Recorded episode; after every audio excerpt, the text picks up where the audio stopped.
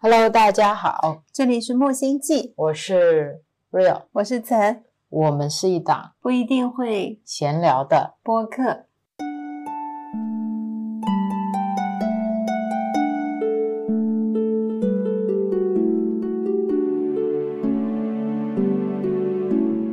今天是二零二三年八月九日。晚上二十一点五十八分。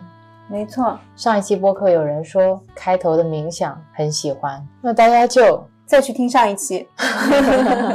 那大家就可以花一点时间把自己对那三十秒的喜爱挖掘出来，延长一下。嗯，去练习一下呼吸，就会让你再次体验这种冥想的感觉。对，如果觉得三十秒对你来说是很欢喜的，那就每次呼吸或者冥想三十秒。是是，我最近看到很多上师分享，都是另一种更快乐的修行方式。是当你要去打坐或冥想的时候，你不要坐下去，一直到你感觉很难受的时候再起来，而是刚刚感觉有一点开心的时候立刻起来。对，让自己的多巴胺推着自己去修行。是，然后像这些，嗯，打坐也好，修行也好，其实方式都是多种多样的。就像说法门有八万四千，可能也不止八万四千，每个人都有自己的修法。当一个东西到了我们这儿的时候，大家就又会把它做成适合自己口味的菜。对，就像我们之前聊七十亿人有七十一种性格，七十一种性取向，对，也是七十一种法门是一样的。是的，是的。所以没有谁的一种方式是能够被复刻的。我们最多只是在学习别人的一些经验，透过这一些。看看有什么是适合自己的，去做一些尝试，再融入自己，也就是这样一个学习的过程。对，就好比说你去工作的时候学习一项新的技能，也就是这样的一个过程，从不会到会，到做的非常擅长，到闭着眼睛都可以做，再到一边做还可以一边起烦恼心，或者一边想着其他的事情，是，就是一个熟练程度的变化跟转化。对，然后我们这一期呢，也是临时的一个播客。在这里，我要先跟大家坦白一件事。什么？这个开头是补录的，因为我们这一期本来是曾邀请我想聊我们怎么样可以把饭做好吃，类似这样的主题。对，我想录这期播客，内心最最深层的原因，刚刚感受到的即时分享，就是我觉得像之前我们分享饮食的观念也挺多期了，印象里面三到四期是肯定有了。再到说，大家为什么现在还有很多很多的一些困惑，一些不敢做的地方？我在想，是不是因为大家没有自己做饭啊？就是你在行的部分缺少了一环。不是说大家要天天自己去做饭，而是大家可能会需要通过做饭去实践自己的一些饮食观念跟饮食理念。而大家又为什么会卡在做饭这件事情上呢？是因为我们太忙了。是是的，是因为我们的时间。没有办法让我们能够轻轻松松的一天花好多个小时去做饭、洗碗，去想我要做什么菜。然后做饭这件事情又好像跟生活当中的我是在做抢夺的。我如果把这个时间花在做饭上了，我就看不了剧了，我就没有办法去做我喜欢做的事情，可能是打游戏啦，可能是做其他的。那所以好像就是一直感觉在争夺跟抢占时间。对，这跟我以前的经历就很类似嘛。嗯。所以，当我们想要聊这一期播客的时候，发现一开始带出来的第一个问题就是：你为什么要自己做饭吃？对，为什么外卖这么轻易就能叫到，选择有这么多，为什么我还要选择自己去做饭？对，到底做饭这件事情对我来说意味着什么？就像工作对我来说意味着什么？爱情对我来说意味着什么？修行对我来说意味着什么？其实这些都是一些相通的问题。我们现在在举例。那你能够明白修行对你来说意味着什么？一样的解题思路，你也可以去解爱情对你来说意味着什么？做饭对你来说意味着什么？然后聊着聊着就聊出了这一期播客。是的，也非常开心有这个机缘把这期播客分享给大家。是的，嗯。那这期播客正好就是下一期播客的先行先行导读。对对对，因为如果我们能够去解开修行跟时间之间的问题，修行跟工作之间的冲突，那也就能解开做饭到底有没有时间这个问题。是的，是的。那我们就把刚刚聊的内容放给大家听吧。来吧。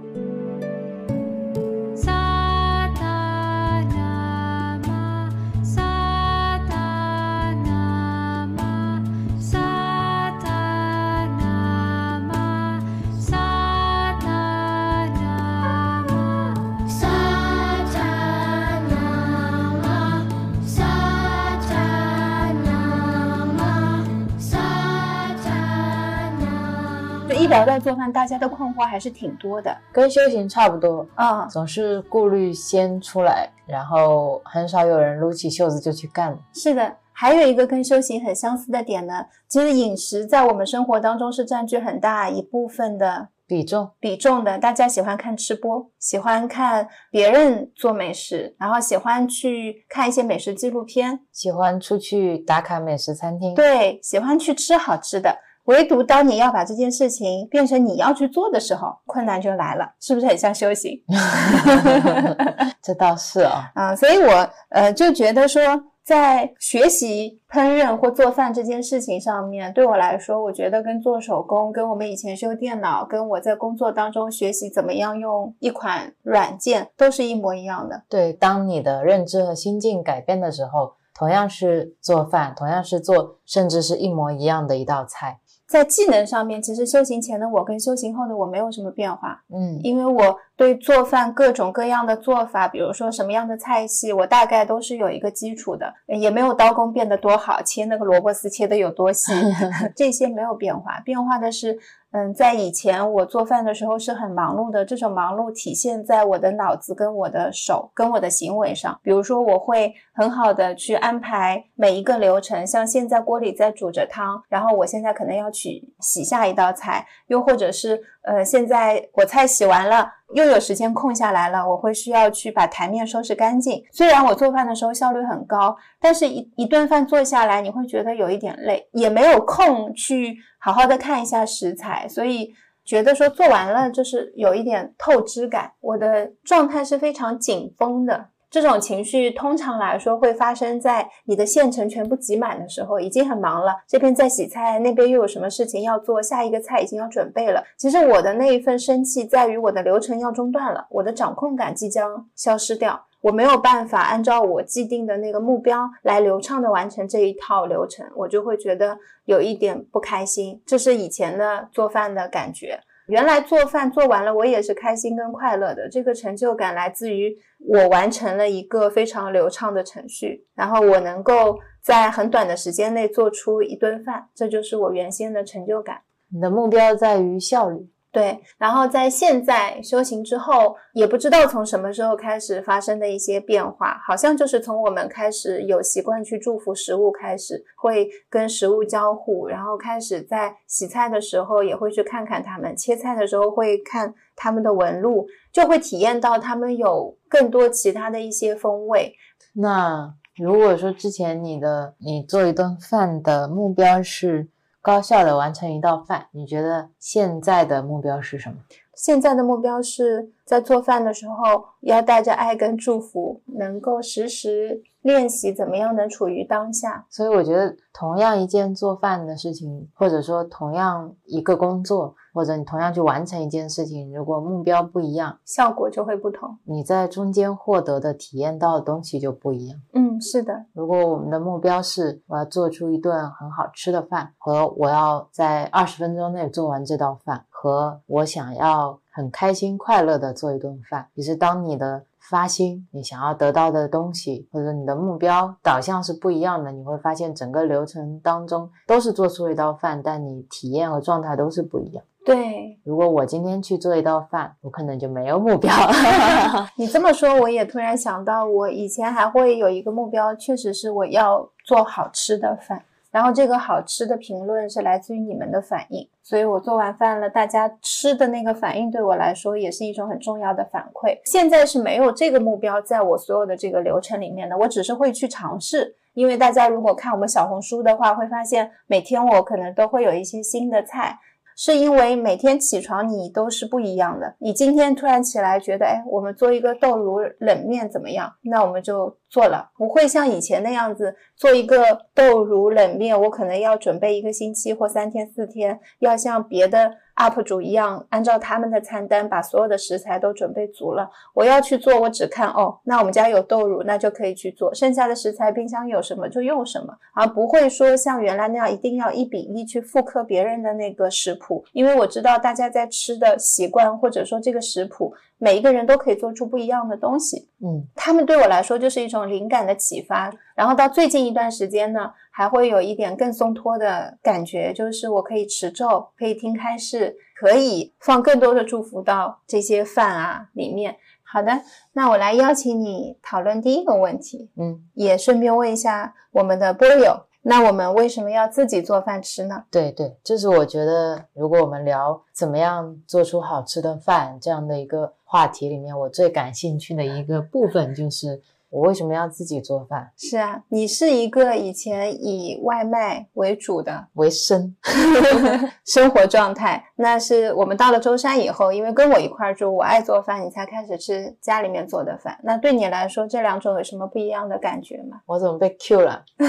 采访你嘛，嗯，我想一下，嗯因为我从我从初中开始就是在学校吃饭，学校食堂，然后高中也是吃学校食堂，在外面打卡小店，然后大学就到杭州了。从上大学一直到我工作到舟山来之前，都是吃外卖，十几年的外卖吧。我觉得以前我觉得我是不可能会自己做饭的。嗯嗯，上班很忙，下班了很想休息一下，放松一下，觉得再起锅做个饭，做完饭我又要去洗碗，做饭加洗碗的时间加起来可能就要一两个小时，吃饭十分钟，嗯你感觉是一个不是很划算的比例。而以前吃饭对我来说，它并不能称为一种享受。食材和食材之间对我来说也没有太大的区别，调味的话，只要不是过咸，对我来说也不会有太大的冲突感。所以我只要能有一顿饭能够让我吃，能够维持我身体基本的机能运行，所以以前在我这边吃饭是重要性比较低的，嗯。甚至我还在期待硅谷那边他们的营养补充液，嗯嗯，就。你喝下去也就可以了，保证你今天所有的营养和必须的一些我呃维生素，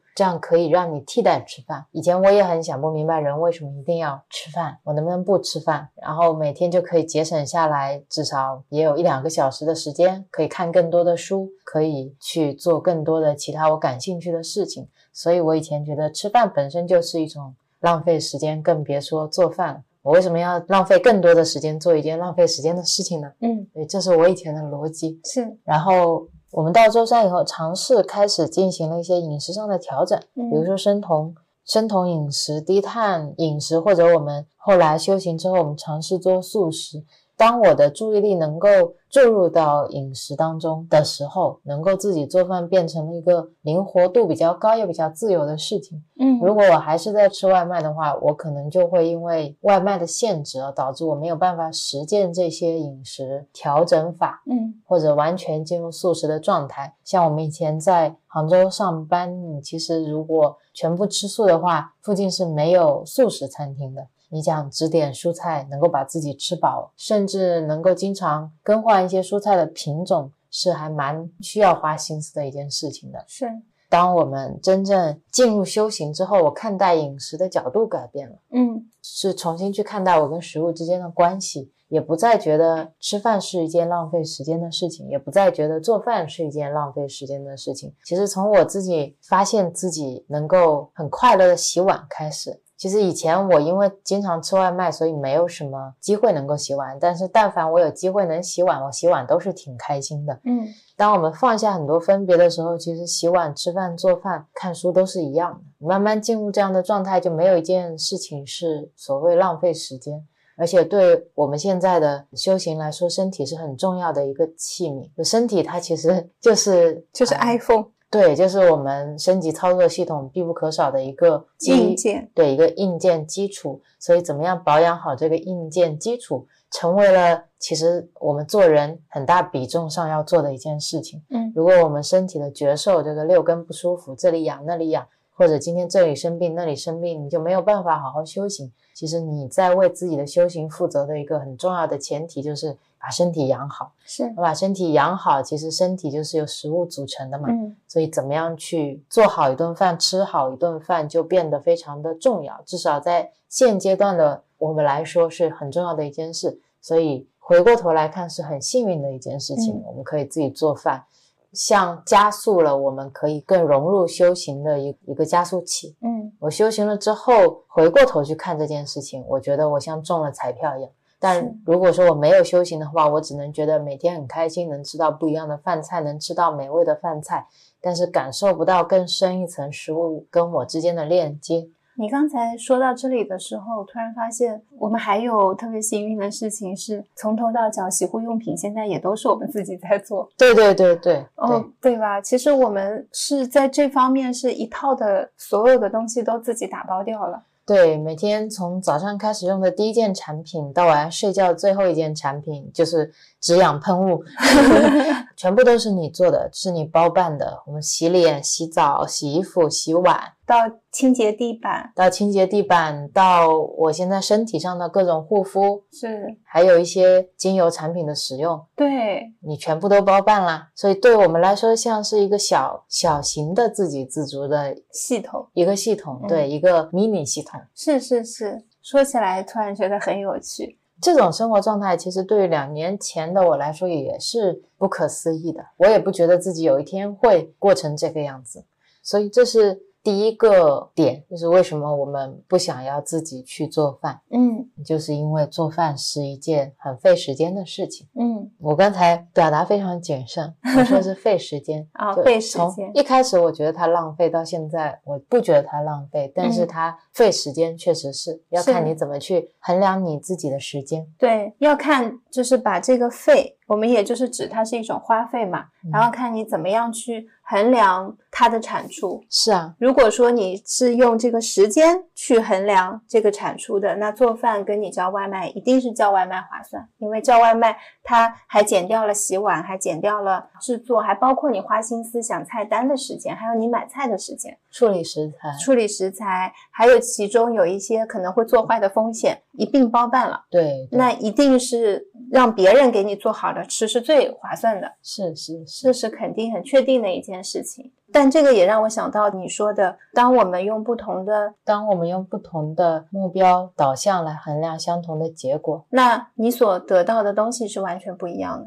对啊，这个跟修行是一样的。这也是我在思考这个问题的时候理解的一个点，就是每一个人的时间确实是有限的。怎么去分割和分配自己的时间，是跟我们的认知相匹配的。这就像今天你有两千四百块钱，我们之前说，如果你一天的注意力是两千四百块钱，你要花在哪里？这是取决于你的认知。如果你觉得做饭很重要，你会给他花五百块；那如果你觉得看剧很重要，你会给看剧花五百块；你觉得修行冥想很重要，你会给冥想花五百块。但这个取决于你觉得什么东西对你来说很重要。嗯。所以是由认知来分配的，所以很多时候我们不能看我们嘴上说什么，我们嘴上会说我相信轮回，我相信因果，我想要解脱，我想要离苦得乐，我也想要像很多高僧大德一样取得很好的修行成果，我具足真心切愿。但是我们要去看你是怎么分配这两千四百块钱的，就要看你的想法和你的行为是不是一致，它才可能会有产出嘛。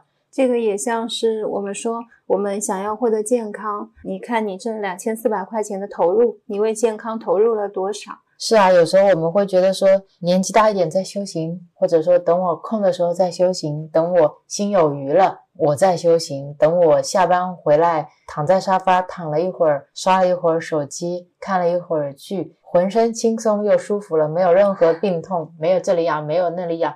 没有觉受上的痛苦，我没有冷热酸胀麻，然后空调开起来很舒服的这个时候，我再考虑去修行，去冥想一会儿啊，或者去打个坐啊。对，然后打坐十五分钟腿麻了，哎呀算了，嗯，又累了，我还是去睡觉吧。或者觉得我很忙，我忙到没有时间去修行。其实我们会把时间放在自己觉得有意义的事情上，嗯，或者说更有意义的事情上，嗯，或者说更喜欢的事情上。如果我们觉得这件事情对我们自己来说很重要，或者你很喜欢，那你就一定是有空的。是之前有个法师开示嘛，他说大家经常说工作太忙，生活压力太大，没有很多时间来念佛。包括他自己的姐姐也是这样，经常跟他抱怨太累了，累到回家都不想吃饭，但是他也吃了。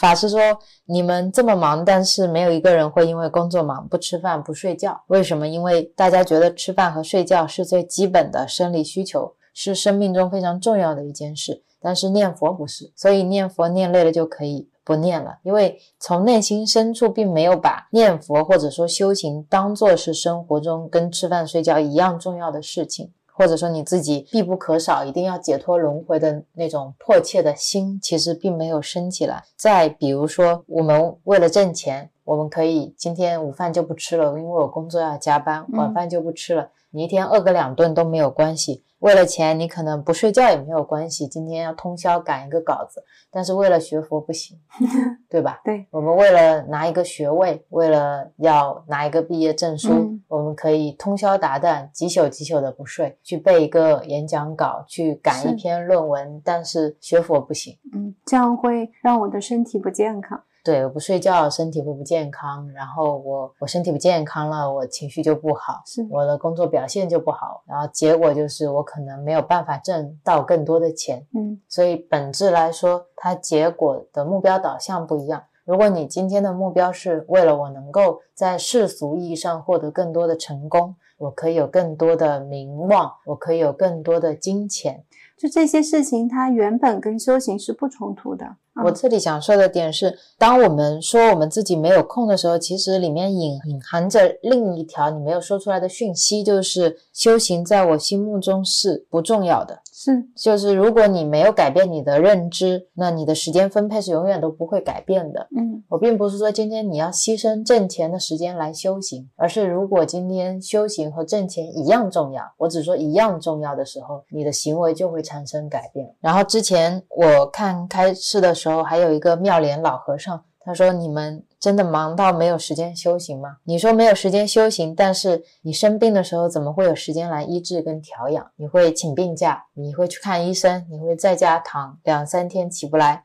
但修行其实就是为了治疗我们自己贪嗔痴 三毒的大病，但是我们却觉得没有时间来修行。我觉得从这个层面来说，是因为我们从自己不知道，也不打从心底觉得自己病了。是这个，就像我们上一期说的，我们很确定我们这个肉身的存在是真实无比的。我们很确定这个的同时，也就是我我们身处在无名之中而看不见无名。我们也不觉得这个病有多严重，它也没有严重到我在这个世界上生存不下去，或者生存到底有多艰难。我们还是能有饭吃，能有觉睡。我们没有把修行当做真正是要解决我内心困苦的一味药、一个法门，而是把它当做了一个。很很舒服，安慰自己的一种休闲方式。有时候像是生活里面的一个调味品，对调味品。我今天痛苦了，我来冥想，我来打坐，我来让自己内心得到一点宽慰。我今天吵架了，失恋了，我情绪上觉得过不去了。我内心觉得很困苦了，我来寻求一些安慰，而并不是在我生活处处平常、天天开心的时候，我内心升起修行的力量。嗯，这也是杨定一博士经常说的，有一些叫必要的创伤。我们很多时候在经历这些创伤痛苦的时候，你可能会想到修行。确实，有时候你在很快乐、样样都好的状态下面，你不一定有那个心力想起来说：“哦，我还可以修行。”好像修行变成了一种。药一味新药，但这个药是只在你觉得自己病了，觉得自己想要吃的时候，你才有可能会想要服用。对，但我们忘记自己是病中病。是，然后杨博士也说，我们的生活是颠倒的。像我们现在早上会有十五分钟到半小时左右的冥想唱诵时间，我还做了一个小的合集，放在了木星记的冥想版上面，有个唱诵一点零，就是我们最近早上会唱诵的。音频，但是我自己也有在反思我自己。当我在唱诵的时候，可能会想着二十分钟结束了以后，我们要做些什么？还要去吃饭，还要去工作，或者说有时候觉得今天起起的晚了一些，本来唱两遍的文殊星座就会改成唱一遍。比如说今天觉得下午还有货要发，有产品要做，制作任务比较繁忙，那么就会从早上的唱诵时间里面去扣。当有这些行为和想法和念头的时候，都是就像我刚才说的，我并没有把修行的时间当成是跟其他事情一样重要，或者说是我人生当中跟吃饭睡觉一样重要的事情。是我们是颠倒的，而你最紧要的事情，却给他分配了最少的时间，也给他分配了最少的 priority。因为刚才我有这样的念头、这样想法的时候，我每次都会反过来在惭愧、在自责，这是为什么我会跟你分享这件事情，是因为我觉得我自己并没有意识到这件事情对我来说到底有多重要。嗯，其实早上半个小时的冥想，或者我们跟着杨定一博士做的早晚课。有时候大家觉得午休太忙了，中午的课就跳过了。对，早上起晚了，早上的课就错过了。晚上回来很累很辛苦了，晚课就不上了。就这样一天一天的落过去了。在这些跳过、跳过、不停的跳过当中，就是我们刚才说的这种认知带来的时间分配带来的结果，嗯，以及它现在带来的影响。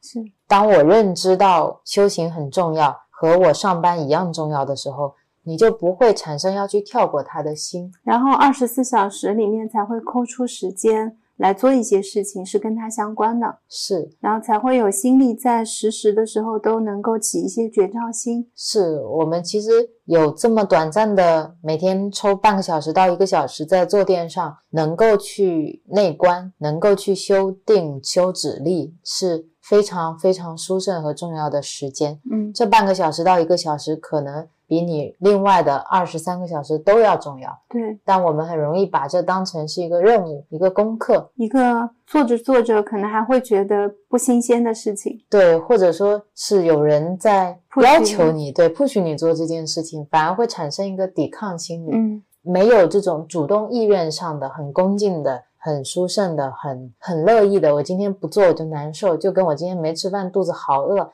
整个身体都跟着难受，并没有，你反而是不做，好像也就不做了，好像生活中也本来就不应该有这样的时间花在这样的事情上。我的生活每天都跟以前的几十年一模一样，照样在过，生活没有任何的改变，反而是坐垫上这十几二十分钟，老是容易忘记掉，养不成一个习惯。嗯，是啊，是啊，就像杨宁老师说，当我们开始修行，坐在坐垫上的时候，我们就是世界上最无用的人。嗯。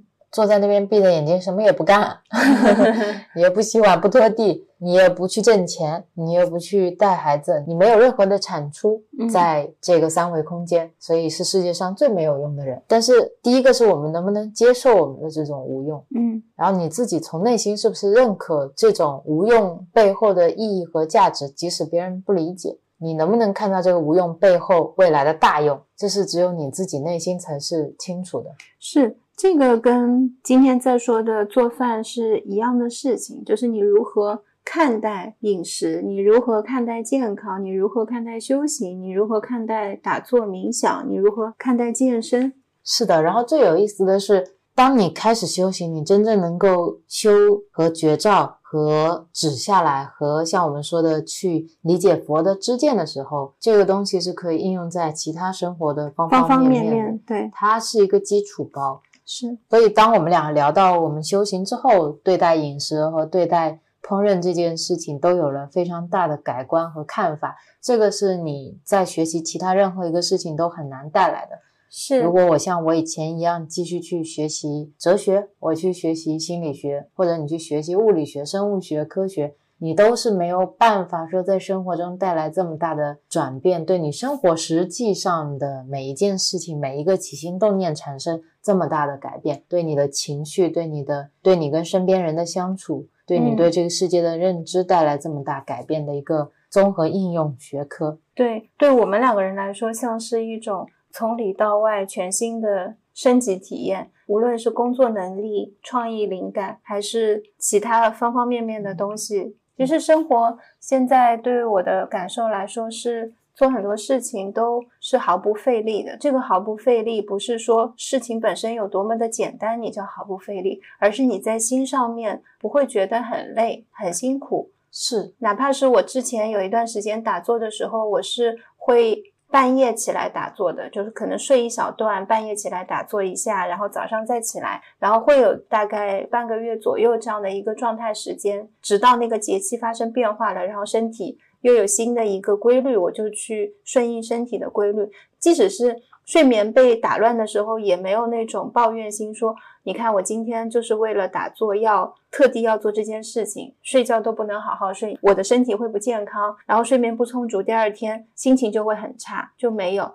在我未来的生活当中，打坐冥想就跟吃饭是一样的，不管今天一天是五分钟也好，十分钟也好，其实最重要的是你那一个小时你有多少的心投入在里面了。如果我一个小时里面有四十五分钟我都是散乱的，那我其实也只做了十五分钟。如果我能够在日常生活当中就收摄这种散乱的心，那效果好的话，我在打坐的时候半个小时就比以前打坐一个小时效果要更好。就是通过自己真的你去实践之后的一些转变跟变化。嗯，当我们觉得自己很忙、很辛苦、很累的时候，当我们没有办法抽出时间来修行，或者当我修行的时候，我觉得我自己。好像没有什么产出，或者有一些比较没有办法全然的享受的时候，也要承认，其实修行对自己来说，其实没有自己想象的那么重要。嗯，我觉得要先承认这一点，是承认这一点以后，你才能重新拿起修行。对，不要去抵抗，对，以一个更惭愧、更真诚、更恭敬的心说，那我重新拿起修行，而不是处在一个更。混沌茫然的状态，觉得修行跟自己的生活在打架。一方面又想修行，一方面又不想修行。然后不修行的时候，可能又会拉扯自己。就像你一方面是想自己做饭的，一方面又觉得做饭浪费时间，然后一方面又觉得吃外卖不健康，然后一方面又觉得自己没办法把饭做好吃。各种各样的这个前后拉扯，其实会让你没有办法往前走。这种拉扯也让我想起我自己对于这种忙碌状态的另外一种感受。嗯，我觉得有时候忙碌它并不是一个事实，嗯，它也是一个习惯，是一个认知，是你以为你自己很忙。就像之前我们在聊，妈妈们到了一个目的地之后，他们并没有放松心情来享受这个目的地，而是他们会接着赶往下一个目的地。所以在他们那边，永远没有一刻是可以能够停下来去享受的。有时候我们以为。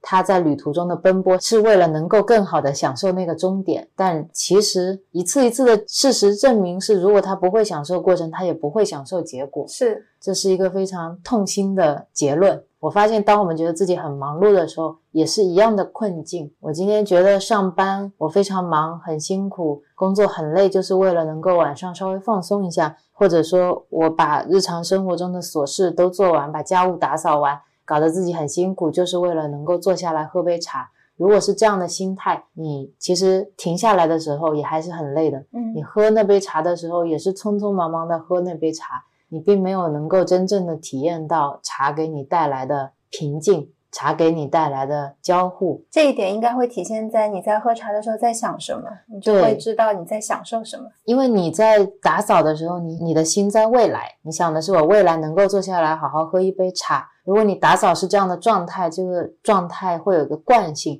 等到你喝茶的时候，你就会想着我喝完茶之后还有一份报告，嗯，你就一直会延续这样的状态。是，这个是我觉得最最常见的一种惯性，心理惯性是一个很可惜的状态，是很可惜。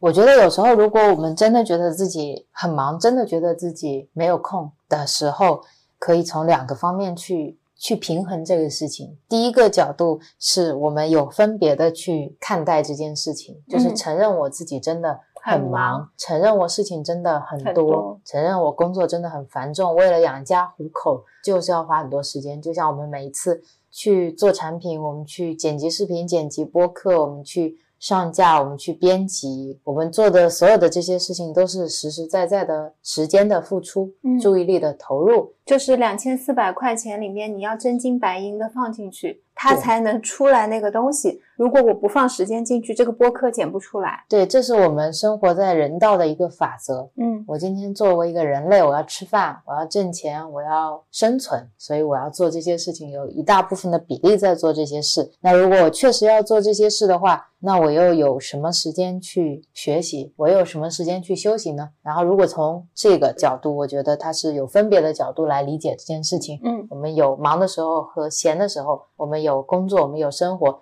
如果是以这样的角度去去学习的话，我觉得我们也有一些例子可以分享给大家。嗯，就比如说，我们会在厨房贴往生咒。那当我们今天要做一顿肉食的时候，你就可以念一遍这个往生咒。对，它其实就三十秒。平常在房间里面，如果有一些小虫子，我们把它放进小罐子里面，拿到外面放生之前，就会去给它念一次往生咒，嗯，也是就十几二十秒的时间。频率其实不高。第一个是因为我们现在不做肉食了，对，所以在厨房念往生咒的大部分时间就是抓虫子。嗯最近虫子们又比较少，嗯，念的次数其实是从以前的高密度到低密度，低密度到现在几乎不念了。但很有意思的就是，当我们在路上的时候看到一个虫子往生了，我们两个都能够背出来，对，我们没有特意的去背。没有那个意识说，我今天读这张往生咒，我是要把它背出来的。我们就是觉得这往生咒也挺长的，就读就好了。到某一天突然面对一个动物，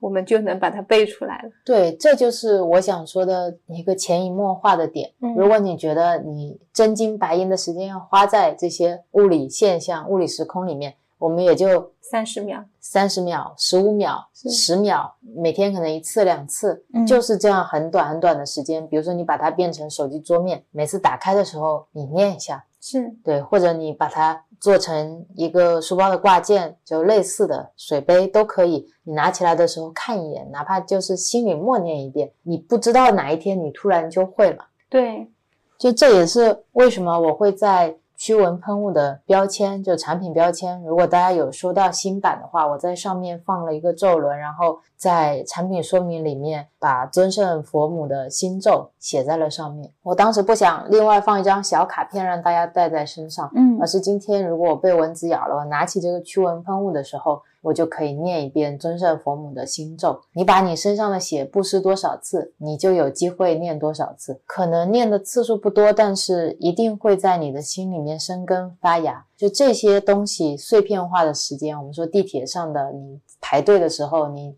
等车的时候，你等红绿灯的时候，每一次你就十秒、二十秒，它都是功不唐捐的。是的，这是非常令人感动的一点。我们这个尊圣佛母心咒第一次念的时候磕磕绊绊的，我只要不带这个驱蚊喷雾，我们两个都念不出来。嗯，到现在也会背了。路上如果看到了小动物，我们就会在它旁边去念这个咒。其实一切都是自然而然的事情，对，让它不知不觉的成为你的一个习惯，不需要你花很大的心力说，我今天非要把这个咒背下来不可。是啊。我再举个例子，如果是做饭的场景或者坐地铁的场景，我一样可以练习呼吸。嗯，像杨定一博士的一些音频，不一定说非得要今天坐着才能做。那我在公交车上，我在地铁上，我是不是可以练憋气？可以吧？不一定是要起伏特别大的，比如说像有时候你还要数秒数，你感觉地铁上面的环境啊都会比较混乱的时候，就练练憋气嘛。你就看你自己憋气能憋多长，这也是一个很简单的方式。或者是 Rio 经常会提醒我，你现在有舌抵上颚吗？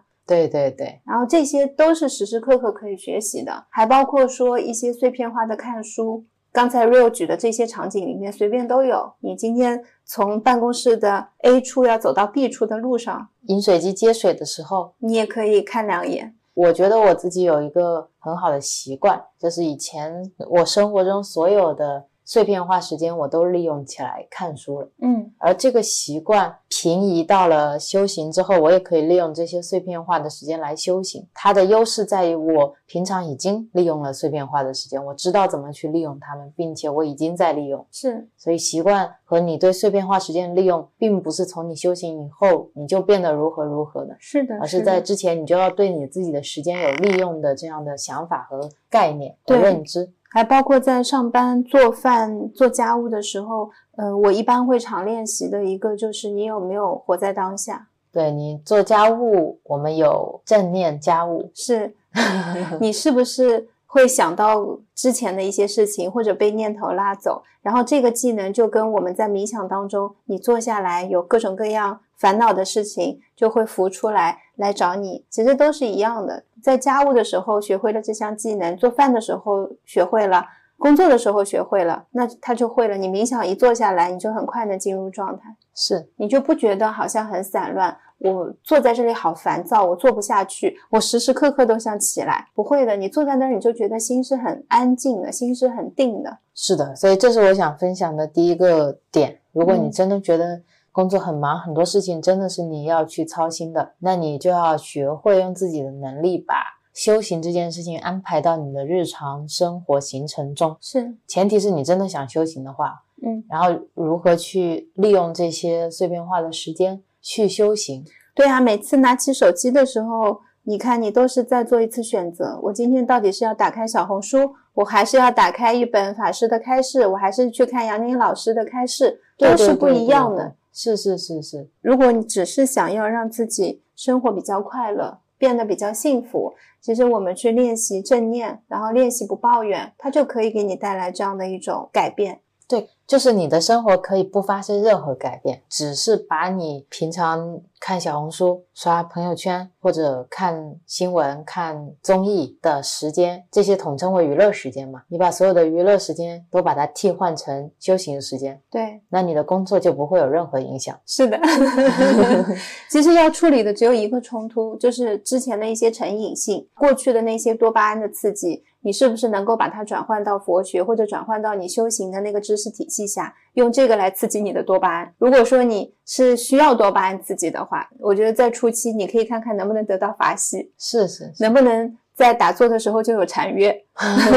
如果有的话，你体验过了，你就不会放下，那个比多巴胺的刺激要快了很多很多倍。对，或者给自己制定一些学习任务和目标，阶段性的去完成，这也会刺激你自己去。去做这件事情。对，总结来说，把你平时对于烦恼的那种执着都放到修行上，绝对修得成，时间都会涌出来。对，第二个层面就是从无分别的角度去谈这个事情。嗯，空性 是没错。之前我看大愿法师六祖寺的方丈，他有一个开示，他说每个人都。很忙碌，也觉得自己身上有很多责任。那我们在这种情况下应该怎么办？他当时引用了一句佛陀说的话：“可得为世间事，不可得为世间意。”翻译过来就是说，世间无论我有多少责任，无论我有多么繁忙，我都可以去做这些事情，但是这些事情并不会阻碍到我的心。这就是不可得为世间意，就是我们只要专注的去做这件事，但不执着于它就可以了。很多时候，我们觉得上班很忙，下班很累，但是有没有问过为什么自己会觉得很疲惫？为什么有一些人他们也上班，他们也有我们说的身体上的累，但是他下班了依旧很快乐，精力充沛，然后开开心心的？为什么你会觉得满身疲惫？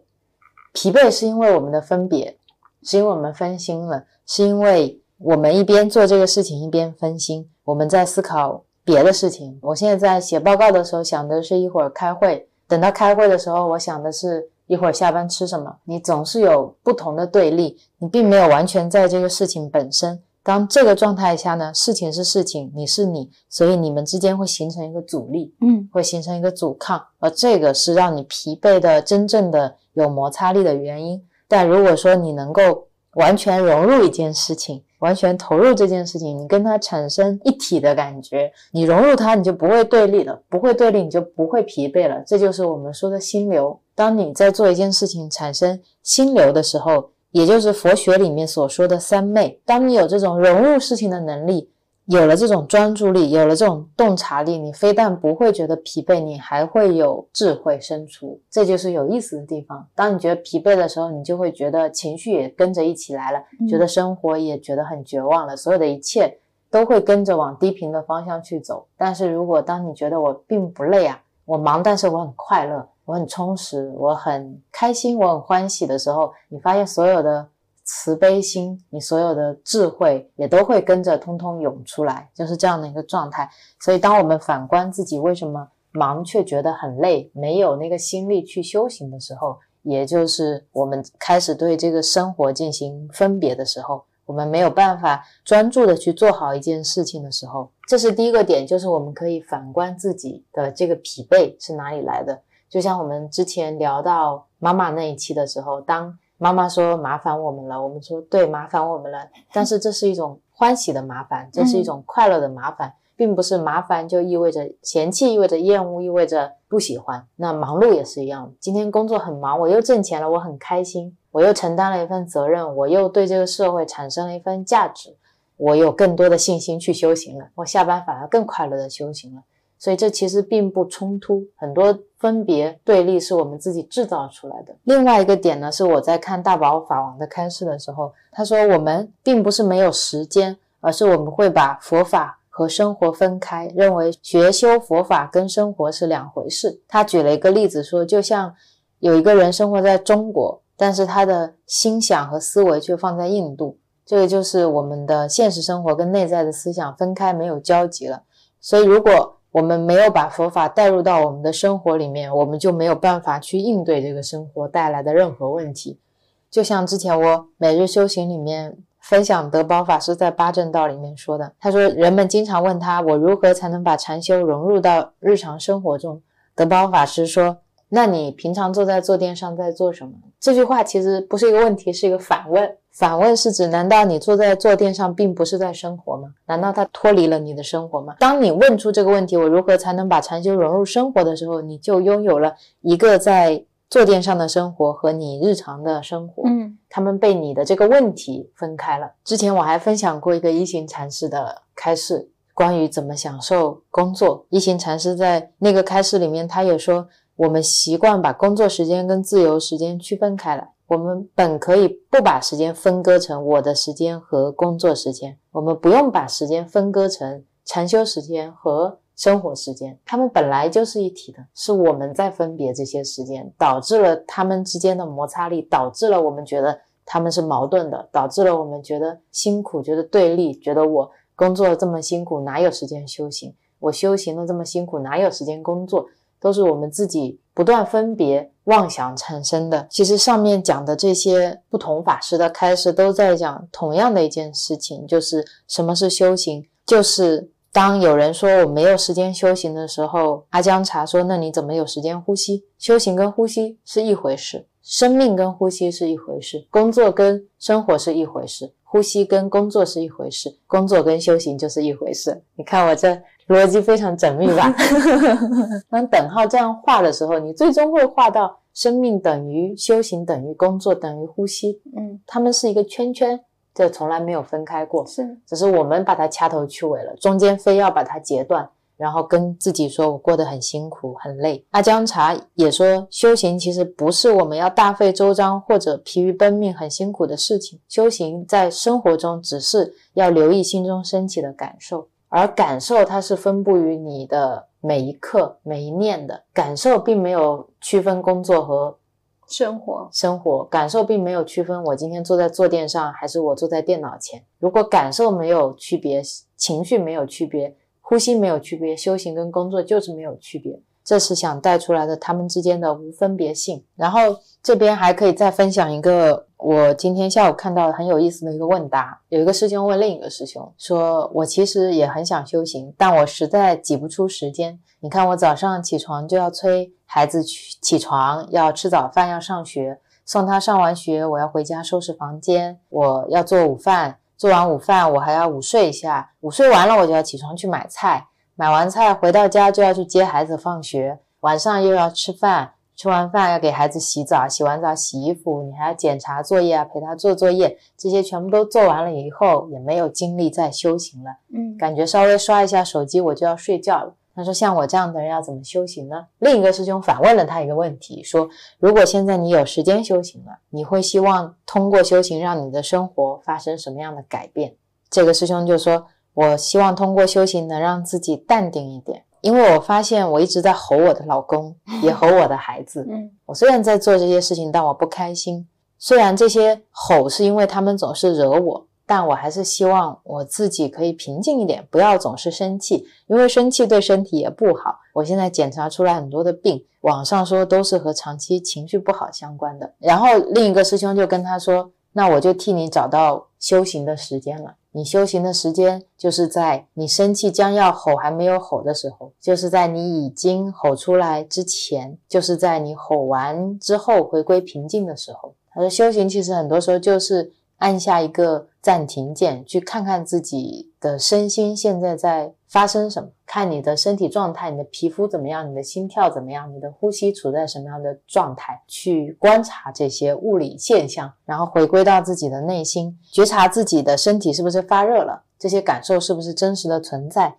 觉察到为什么我的孩子是这个样子的，为什么他会惹我生气，为什么我的丈夫在这件事情上是有这样的看法，为什么我的生活是这个样子的，然后再觉察到自己内心的愤怒、厌恶、妒忌、嗔恨。如果觉察到了，就告诉自己情绪正在发生。如果你在吼之前没有办法按住那个暂停键，没有关系。这个就像一辆车开得太快，即使你踩了刹车，它还是有个惯性的刹车距离。那我们也可以在记这个刹车距离中，在你的吼怒中去觉察，也可以在你吼完之后去觉察。这个师兄听完之后就问他：那觉察之后我要怎么消气？我要怎么回归平静？那另一个师兄跟他说。也不用着急着问这个问题，先去做。他说：“如果刚才我说的你都做到了，你自然就知道气怎么去消了。但如果你只是以考试答题的心态，想要找到一个答案来解决这个问题的话，那前面所说的一切都毫无意义。我觉得这个问答其实是一个蛮好的生活案例，值得跟大家去分享。从我们最早说的碎片化的时间，有分别的去理解这些。”呃，修行跟生活到后面，我们如何无分别的去理解？其实修行就是生活本身，就是工作本身。你如何把修行融入生活，以及修行其实就是你的情绪，每一刻的起心动念这些东西，我们说分开，其实它是分不开的。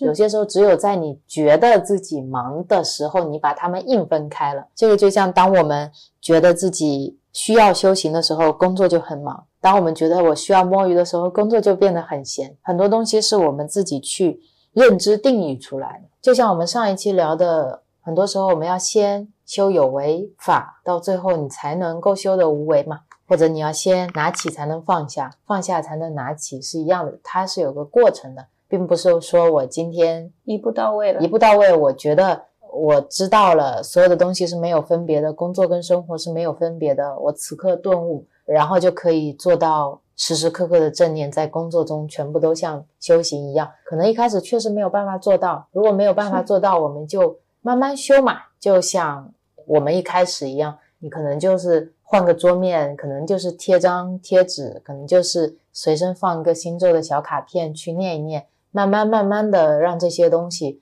进入你的生活，然后让他们在你的生活中。占有一席之地。你这边在说的慢慢修，我刚刚现在此刻对于慢慢修这个有一个新的理解，就是慢慢修是代表你的程度可以慢慢，但是时间不要慢慢，就是你要投入时间真的去做这件事情。我们有时候会说，哦，那这件事情我慢慢来，慢慢来，好像就会销声匿迹掉。慢慢来就是属于那种今天见面了，然后说过两天来我家吃饭。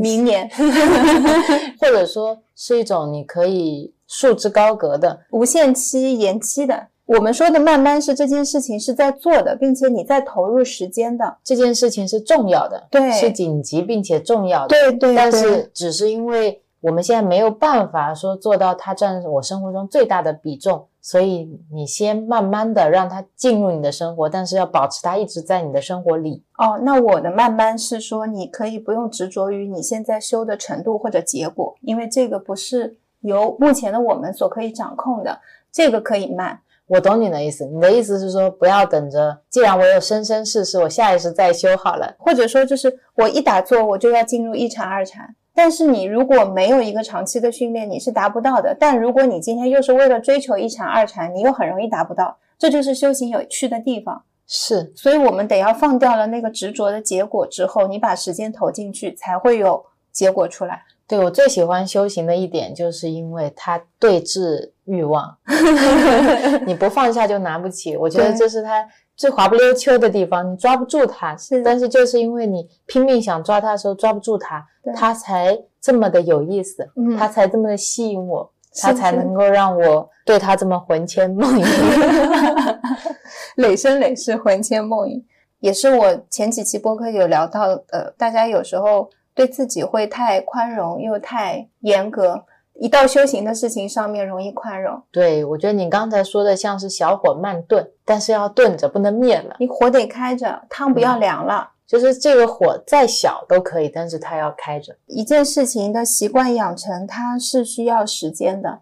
就像我觉得我们能够养成习惯烦恼，能够养成习惯不快乐、习惯抱怨、习惯生气、习惯发怒，这些惯性大到你无法控制，你一样可以养成快乐，你也一样可以养成不抱怨，你可以养成修行，你可以养成看书很快，你可以养成诵经读得很欢喜，所有的东西都是可以被养成的，就像你培养烦恼一样，你就这么去养他们就好了。是是，我觉得我们现在。最习惯是做人，对。如果大家想要真的说，我学佛是为了解脱人的轮回、六道轮回的话，也要学着习惯不做人。我们在知见层面要能够有更高维度的理解，你才有可能能够从思维上能走出现在的困境。对，就像杨宁老师天天会说，如果我们以人的知见来看待这个世界上的所有一切真善美的话。是非常的矛盾的，嗯，就一定会有善有恶的，因为在人道它就是由二元对立分别构成的组建的这个时空嘛，对，所以你一定是有净垢美丑，有善恶黑白的。但如果我们今天学佛了，我们要用佛的知见去看待这个世界的话，那就是看十方三世嘛。我们就是要去看一个人有他的生生世世，去理解很多的东西。我们去理解一个定义、一个概念、一个事情，是要学会放下分别，放下二元对立。是的，因为放下二元对立，你的一些情绪它也会消融。就是现在所困惑你的所有事情，它的存在就是因为二元对立。当你把二元对立这个基底拿掉的时候，它们就自然而然没有了，就会。去到那个你想要去的地方，你想要的快乐、幸福、没有烦恼，都在那个世界里，都在，他都在那儿坐着，好好的等我们。下午我在看近年上市的一本书，是叫《如何修行》，里面记录的是他现场教授的开示，然后其中他就有讲到说，修行其实是一件很容易的事情，很简单的事情。为什么很简单呢？因为它就是恢复自信，是把我们的心恢复到它本来的样子，它最自然的状态，它本来的状态，它本来就是这个样子。只是因为我们经过了太多的可能造作、可能装饰，所以它就不是原来的样子。它原来的样子其实是最自然的、清净的，没有丝毫的杂染。我们要恢复它，这就叫修行。所以修行就是一个简化的过程。我们在去除烦恼，然后我们再去掉二元对立，我们再拿掉我们所理解的现在非常固执的一些观念的过程。对，最后就是拿掉无名。是，就像今天早上杨博士说的，你本来就是圆满，不能再多增加一分。是近年上师在里面分享说，当我们往外找的时候，就会修得很辛苦，越修越烦恼，越修越复杂。然后，而且法门现在非常多，就会产生很多的困惑，觉得我到底要从哪边下手？可能遇到的老师或者是上师不同，他的教法有不同，你就会有很多很多的一些矛盾感。其实这种方式是一种非常简便的方式，就是你回归你的自信。回归到你的心性上面去修。想起杨宁老师说，我每天在视频面前跟大家说啊，就是很简单的一件事情，大家一边看一边想打我。简单在哪里？是非常简单的一件事情，你只是做你自己啊。是呃，再说本次剧组，只是这四个字。再到杨定一博士每天早上晚上跟我们在说的，你本来就是圆满的，你去体验这份圆满，体验这份平安，它。在我们的身体里，在我们的记忆当中，我们就是要去回忆起跟唤醒它，但它也有方法，这也就是修行行的部分。嗯，我们其实不是要去找到什么东西让我变成什么样子，而是我只是回归到我本来的样子。但大家以为自己本来是个人啊，不觉得自己本来是个佛，会产生这样的这种困惑，也来自于在性的部分，它还没有升起。所以没有办法去了解，也升不起那个信心，这也是一种基础修学。我们上一期有聊到，每个人到这个世界上面来，你带的累生累世的遗产都不一样嘛。是，有些人一落地，他就是非常有幸的，他这个信愿都已经全部具足了，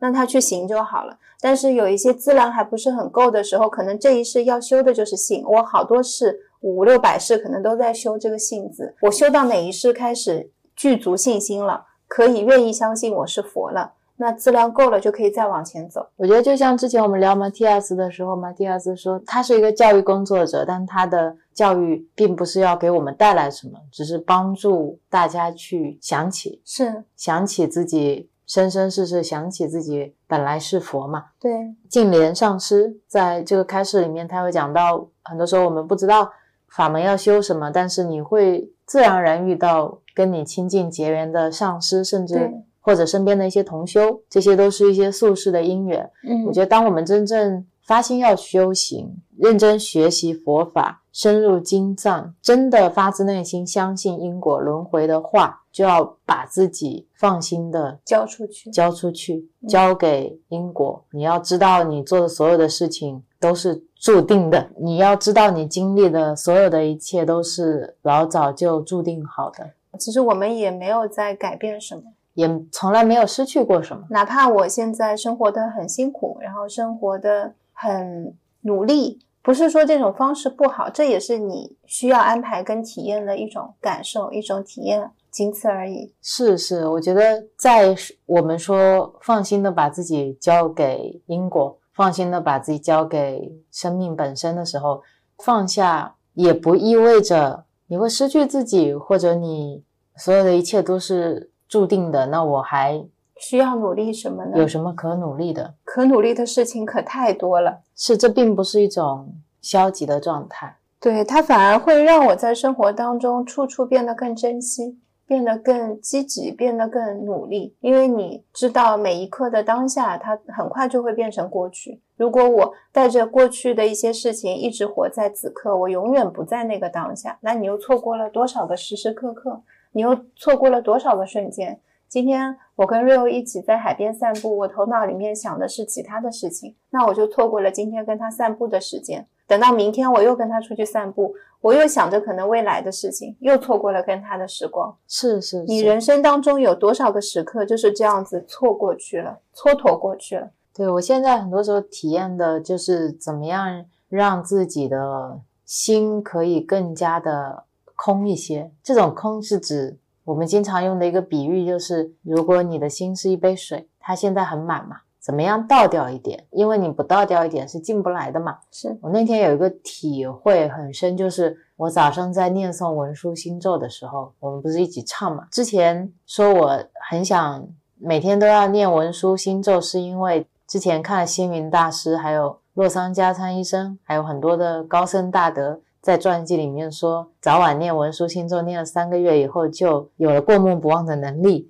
然后很想要这份能力是一种欲望。那那天早上我在那边念的时候，突然有一种感觉，像星云大师他念了三个月，他拥有了过目不忘的能力，并不是他想要这样一份能力，而他的欲望得到满足了。我很确定的感受是在他。我们说获得，或者说你想起自己有这样的能力，重新获得这样能力的时候，不在他的预期范围内的。突然有一天发现自己过目不忘了，并不是一种文殊菩萨终于兑现了我的诺言的感觉，而是诶，我怎么拥有了一个这样神奇的能力？嗯我好像刚才看过的东西没有忘掉，是这样的一种感受。而这种感受的真正能够发挥效用的原因，在于他每次念文殊心咒跟文殊菩萨相应的时候，是他把自己水杯倒掉的时候。嗯，只有当你能够在每次念咒的时候，你把自己杯子倒掉一些，能够让智慧进来一些，你自然而然三个月之后能够有这样的智慧。但是如果你那个每次念的时候都在想我想要获得过目不忘的能力，你的杯子是很满的，满到要溢出来了。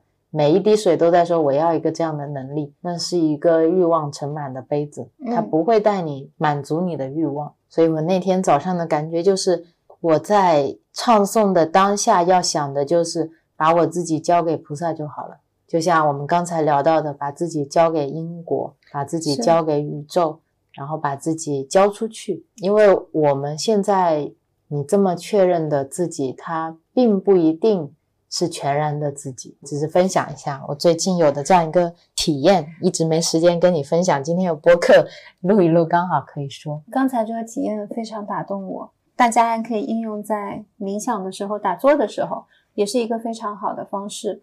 当你冥想的时候，念头很多，你可以试着让你的大脑可以停下来，然后让你的身体来引导你，让呼吸来呼吸你，把自己放下，交出去。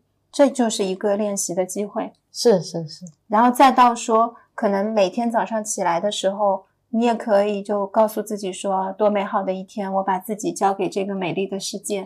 对，当我们说把自己全然的交出去的时候，它底层有一种信任，对，完全的信任。这个信任是你对自己的信任，对对生命的信任，对真正我们说本自具足的信任，是的对佛法的信任，对修行的信任。然后也是一种轻松，也就是意味着在你放心交出自己的那一刻，你不需要再去防备什么了，你不需要再去害怕什么了。也不需要起很多的念头，说我如果交出去了会怎么样，万一怎么样？那我应该怎么教呢？你们在交出去的时候，你们会说什么样的话？对，为什么要交呢？如果把我交出去了之后，那我呢？对，不需要起很多的问题，就像我们刚才那两个师兄的回答是一样的。当你真的这么做了之后，问题自然会有答案，对，所以不要急着问。怎么样去衡量你这个练习真的是有专注的去做呢？就是你不会再有刚才这些问题的想法了。或者你自己内心会有对于这个问题的答案出来，是，然后你会升起一股力量，这个力量是很强大的，是一种新的力量。因为在你把自己交出去的时候，我们就和世界融为一体了，你就和身边的人融为一体了，我们就和这个巨大的网络融为一体了。那你就是这个世界的一部分，世界也是我们的一部分，我们本无差别。这就是今天突如其来想分享的一期播客。其实今天这一期播客，原本是要分享怎么做饭好吃的，对，不知道怎么聊着聊着就变成了在讲修行和生活，怎么样能够融合到一起。我们也很快放下了要去聊怎么样做好吃的饭这样的一个话题，没有执着，就是他来了就来，聊成了别的就聊成了别的，都不执着。是我刚才有觉照自己在 real 讲修行讲的非常非常欢喜的时候，我就在想，那我什么时候讲吃饭呢？但是我发现，我想我什么时候要讲吃饭这样的想法的时候，我就会错过 real 的内容。那我又不在当下了，所以我要做的就是关闭掉就可以。跟他聊到中间某一个段落的时候，哎，我说可能这一期我们很适合单独拿出来作为一期播客，real 就会说很好啊，那我们吃饭就下一期再聊。那这也就是我们突如其来的一期播客，感谢你邀请我录怎么样做饭更更好好吃，吃然后有了这一期修行的播客。嗯，谢谢你愿意陪我录那一期怎么样做饭更好吃的播客。然后也谢谢你每天都做很好吃的饭给我们吃，谢谢你昨天晚上陪我大半夜的还去海边走了一圈，谢谢你每天都会进厨房问我有什么可以帮我的，谢谢你洗碗，谢谢你拖地，然后谢谢你每天回家都关窗户，然后谢谢你清理了浴室今天，谢谢你跟我一起重新打了浴室的地板胶，谢谢你每天做很多的产品，但是依然很欢喜。谢谢你每天跟很多播友交流，还把他们的讯息分享给我。也很谢谢很多播友把他们的讯息、他们的想法、感受分享给我们，是，然后很谢谢上一期播客我们两个退出群聊，大家对我们的祝福，祝福、爱、关心和鼓励，还有理解，非常感恩大家，谢谢。那我们这期播客，就录到这里，祝大家天天平常。拜拜。